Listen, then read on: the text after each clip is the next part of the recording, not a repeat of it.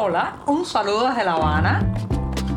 Les habla Joanny Sánchez, cubana, periodista, ciudadana, y les traigo este cafecito informativo recién colado y sin azúcar para despertar.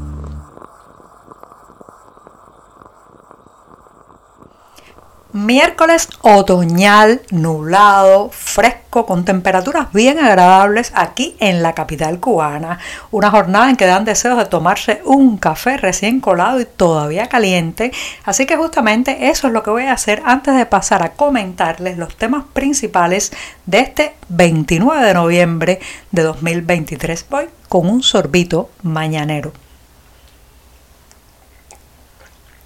Después de este buchito sin una gota de azúcar, les comento que he hablado mucho, muchísimo en este programa. Creo que es uno de los temas que más he tocado sobre el éxodo, la isla en fuga, la salida masiva de cubanos en los últimos años. Pero pocas veces he abordado la cuestión de qué está pasando en los entramados oficialistas, en las filas del Partido Comunista, en esos círculos muy ideológicos, muy extremistas desde el punto de vista político muy cercanos también al poder puro y duro. Señoras y señores, en esos círculos la gente también se está yendo. ¿Por qué usted cree que hace tantos años el Partido Comunista de Cuba no publica la cifra de miembros que lo constituyen? Porque sería reconocer su insignificancia estadística con respecto a los 11 millones de personas que residimos en este país. Muy probablemente sea una cifra que apenas supere ahora mismo el medio millón de personas, pero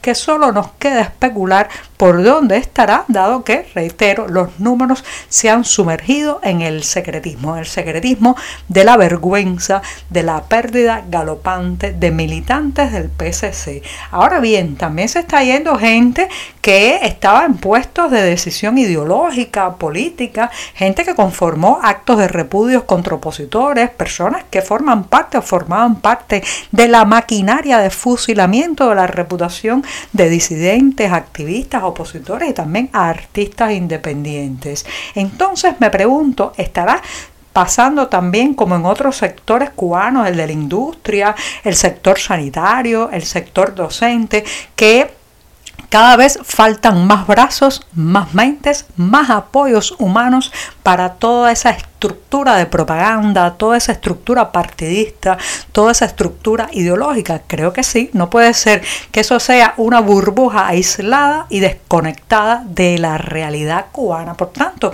ellos también se están quedando sin propagandistas, ellos también se están quedando sin brazos para, eh, digamos, esgrimir el palo que va a ir sobre la cabeza de un opositor. Ellos también se están quedando sin rostros que poner delante de la Cámara para apoyar, defender y apuntalar este sistema. De manera que el EXO recorre de manera transversal todos los aspectos de la vida cotidiana, todos los aspectos de la realidad de este país. ¿Qué trae esto como consecuencia? Se nota, se, nota también en la falta de frescura, de innovación, de nuevas ideas en todo lo que se hace a nivel de propaganda oficialista. Se nota también el envejecimiento de las personas que siguen dando la cara ante los micrófonos de la televisión nacional para hacer los rostros eh, oficiales del sistema se nota en eh, las actividades que se convocan de forma masiva y cada vez llega menos gente,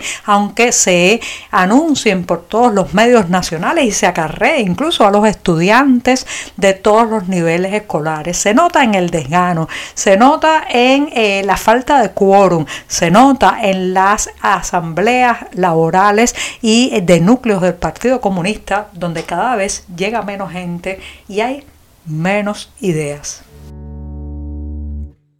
A todos esos que se han creído el bulo oficialista de que las personas que están en la cárcel en Cuba por acciones políticas son unos violentos, son unos vándalos, son unos delincuentes comunes. Yo les pediría que volvieran a ver si ya lo vieron o vieran, si no lo han visto, el video en que un joven, se trata justamente de Luis Robles, en diciembre del año 2020 caminó de manera absolutamente pacífica, sin emitir gritos, sin siquiera gesticular, por el céntrico Boulevard de La Habana, exigiendo en ese momento la liberación del rapero Denis Solís. Bueno, pues ese gesto absolutamente cívico, reitero, absolutamente pacífico, sin ningún tipo de violencia, agresividad, ni siquiera de rechazo a los agentes policiales cuando fueron a detenerlo, le ha costado a Luis Robles cuatro años de prisión desde diciembre de 2020 hasta la fecha. Ahora a punto de cumplirse los tres años de cárcel, pues la familia, especialmente su madre Yindra Elizastegue, estaba esperando que se hiciera una mejoría en cuanto a la situación penitenciaria de Robles y fuera trasladado desde el Combinado del Este en La Habana, la mayor cárcel de Cuba y una de las que tiene las peores condiciones de hacinamiento, fuera trasladado a lo que se conoce como una granja de trabajo que aunque sigue preso, sigue eh, tu libertad siendo arrebatada, al menos tiene unas mejores condiciones materiales el lugar y el preso también puede alternar con trabajo en la agricultura y algunos que otros pases para visitar a su familia. Eh, pues en una represalia política, las autoridades penitenciarias no le han dado a Robles esa facilidad y su madre decidió en los últimos días declararse en huelga de hambre. Una señora que además está mal de salud, tiene la, eh, digamos, los indicadores de salud muy deteriorados y dejó de comer exigiendo no solamente el traslado de su hijo de prisión, sino su libertad inmediata. Ahora ha eh, detenido este ayuno porque las autoridades autoridades carcelarias le han asegurado que sí, que van a hacer eh, todo ese trámite, que el expediente de Luis Robles para su traslado de prisión está bastante avanzado y uno no sabe ya si creerle, si esto es una maniobra de dilación para hacer que esta señora mayor y enferma deje la huelga de hambre o si realmente se va a hacer, se va a proceder al cambio de cárcel en el caso de Luis Robles. Lo ideal, lo perfecto, lo justo sería su carcelación cuanto antes porque se trata, además de un hombre inocente, de un modelo de civismo y pacifismo.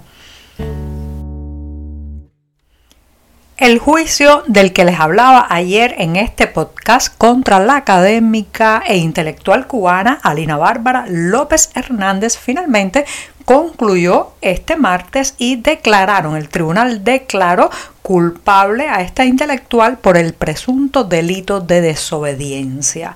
Esta jornada además se zanjó con numerosos arrestos, teléfonos móviles cortados para que las personas no pudieran comunicarse, reportar lo que ocurría y denunciar la situación en la que está envuelta esta eh, académica que evidentemente tiene un trasfondo político, un trasfondo absolutamente político. Les recuerdo que se trata de una mujer muy valiente que en la provincia de Matanzas durante varios meses se ha manifestado de forma pacífica en un parque de esa ciudad, de la ciudad de Matanzas, conocido como el Parque de la Libertad, y allí ha expresado su reclamo del derecho a la libre expresión, o sea, a emitir criterios, opiniones, a decir lo que se piensa. Sus problemas comenzaron cuando fue censurada una antología de nuevos narradores cubanos en qué participaba como editora. El libro se iba a llamar La peor generación y también a partir de ahí fue citada por la policía política, amenazada.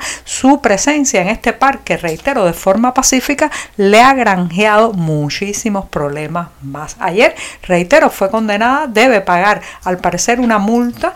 Eh, Alina Bárbara Hernández, López Hernández asegura que no va a pagar ni un centavo y estamos todos con los ojos puestos en este intelectual, en esta digna intelectual que destaca entre, digamos, la complacencia eh, y eh, la mansedumbre de la intelectualidad cubana actual residente en la isla. A veces para sobrevivir en ciertas circunstancias no se puede estar demasiado cuerdo, o sea, hay que tener al menos una pizca de locura, de esa locura que habita sobre todo en los regímenes autoritarios, en las sociedades con falta de libertades, en los absurdos que se plantean los totalitarismos, va la novela que presentará mañana jueves 30 de noviembre en la ciudad de Miami, Estados Unidos, el periodista y escritor cubano Juan Manuel Se trata de una figura muy conocida en el periodismo cubano dentro y fuera de la isla y que ahora nos presenta un libro de ficción con el título, reitero, La Gran Locura. Este volumen, según ha sido descrito por su propio autor, es una comedia, una mirada no solo al lado siniestro de las dictaduras, sino a su costado ridículo, un costado ridículo del que hemos hablado ampliamente en este programa. Esas luces eh, tragicómicas, esas sombras del absurdo que dominan todos estos sistemas y que también permiten, digamos, a eh, los individuos no solamente burlarse, sino hacer carne de broma de muchas cosas que para el poder eh, son muy, muy serias. Así que reitero, mañana, 30 de noviembre en Miami, la gran locura de la mano de Juan Manuel El lugar exacto y la hora los pueden encontrar, como siempre les digo, en la cartelera del diario digital 14 y medio. Y ahora sí, pongo punto final hasta el programa de este jueves, mi día preferido de la semana. Muchas gracias. Por hoy es todo. Te espero mañana a la misma hora. Síguenos en 14medio.com. También estamos en Facebook, Twitter, Instagram y en tu WhatsApp. No olvides, claro está, compartir nuestro cafecito informativo con tus amigos.